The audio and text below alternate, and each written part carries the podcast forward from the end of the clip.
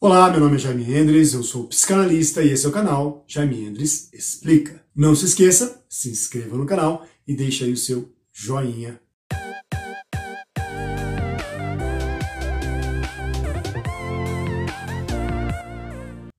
Hoje irei tratar, iniciar, né, um tema que é a esquizofrenia. Essa doença ela é muito mal interpretada e por muitas e muitas vezes ela é muito mal aceita na sociedade. Precisamos entender que a esquizofrenia é uma doença que antigamente chamava-se aí de loucura, é uma doença muito antiga, não é uma doença nova, é uma doença que tem relatos aí tanto na Bíblia quanto em outros escritos egípcios, escritos antigos, né? Então na própria medicina aí já grega, medicina egípcia, já se tratava essa questão da loucura não é muito certo e não é muito interessante chamar a doença de esquizofrenia de loucura. Tá? Então nós vamos entender um pouquinho mais o que é essa esquizofrenia, é, principalmente porque é uma das doenças que mais causa o estigma aí do médico psiquiatra. Então, por vezes, o médico psiquiatra ele é taxado assim, ah, eu não vou no psiquiatra porque o psiquiatra é médico de louco. Então eu não vou nesse médico. Isso só prejudica a questão do tratamento, não só da esquizofrenia, tratamento de depressão, de síndrome de pânico, de borderline, enfim, várias outras doenças que são necessárias sim um acompanhamento médico para que, para que quanto antes sejam tratados esses sintomas, essas características aí da doença, para que a recuperação seja o mais breve possível, muitas vezes, o quanto antes você começa a tratar uma doença aí de cunho mental, melhor o prognóstico da doença, ou seja, melhor as chances de você evoluir bem no, na, no tratamento, enfim, né? A gente sabe muitas vezes que não há cura para essas doenças, mas o prognóstico, bom prognóstico, né? O bom caminhar do paciente com essa doença vai ser muito melhorado. Então é muito importante sempre nos primeiros sintomas aí de algumas doenças, é, procurar um médico psiquiatra, porque isso é o que vai fazer o grande diferencial entre você ter um bom acompanhamento dessa doença no futuro ou um desenvolvimento muito ruim dessa doença no futuro. Então, assim, não tenho preconceito de ir a um médico psiquiatra verificar algumas questões aí mentais. Isso é importante. Por quê? Primeiro, porque muitas das doenças mentais, elas são doenças físicas também. Sabemos, logicamente, que muitas das questões emocionais né, trazem aí sintomas físicos. Mas aqui nós estamos falando de outra coisa, nós estamos falando que realmente existem doenças é, neuronais, doenças químicas, doenças orgânicas do cérebro que precisam de um tratamento médico. Então vamos entender um pouquinho mais o que é esquizofrenia do ponto médico, antes de passar para a questão da análise, da psicanálise. Na questão médica, esse termo esquizofrenia, ele significa mente dividida, ou seja, uma mente fragmentada, uma mente rachada, né? É, isso, esse termo ele foi cunhado é, por um médico suíço que é o Eugen Bleuer.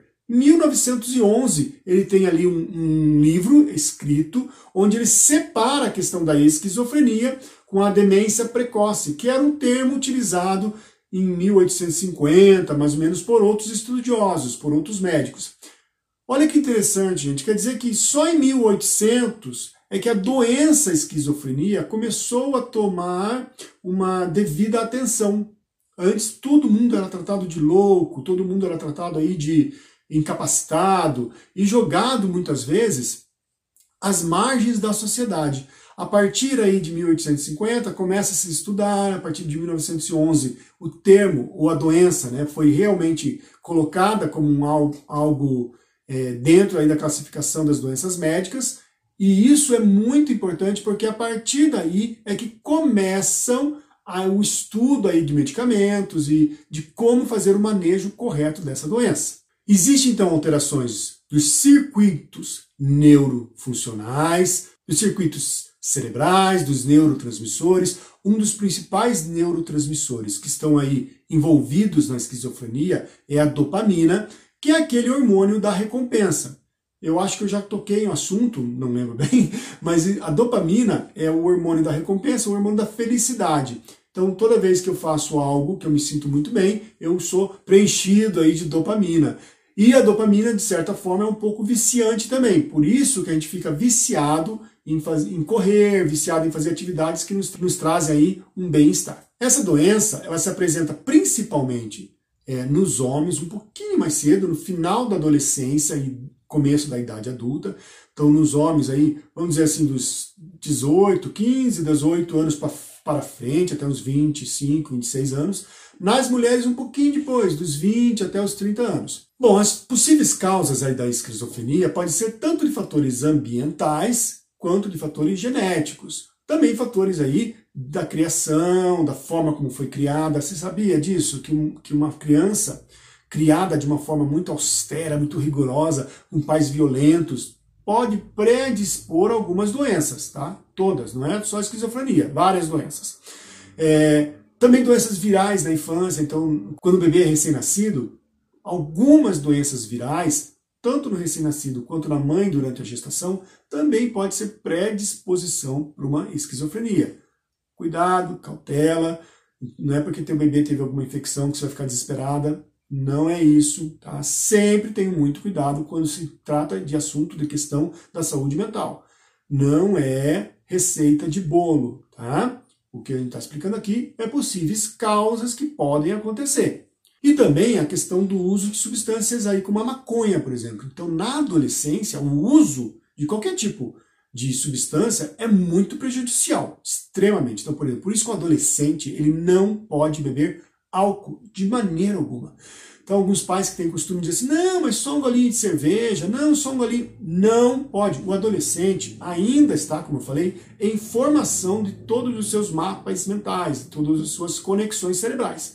E todo uso de álcool ou de substâncias como a maconha pode ser muito prejudicial para o adolescente nessa fase. Então, o adolescente não deve ingerir nenhuma gota de álcool e, obviamente, não pode, de maneira alguma, nem adulto nem adolescente, fazer uso de substâncias químicas, por exemplo, a maconha.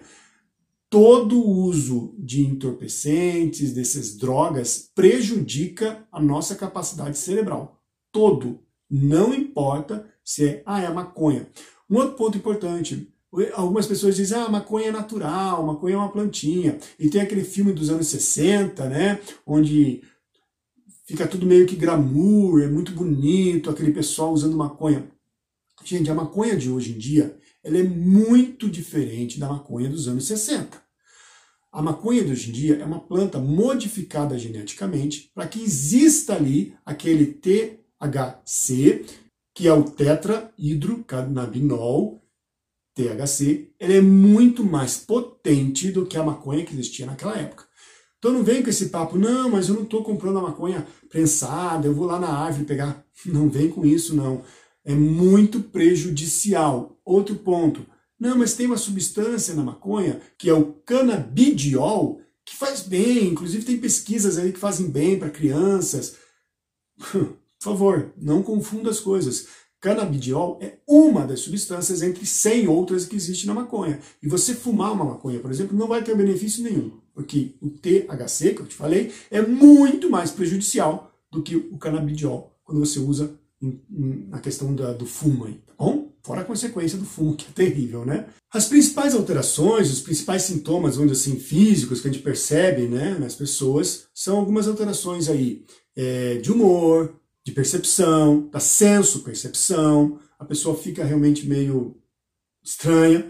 E existem alguns sintomas, que são os sintomas positivos e os sintomas negativos. Como sintoma positivo, depois eu explico por que positivo, a gente tem aí os sintomas psicóticos da alucinação e do delírio. E como sintoma negativo, nós temos todas aquelas características que paralisam a pessoa, dão um certo embotamento emocional. Embotamento é uma diminuição das emoções, a pessoa fica quase que paralisada.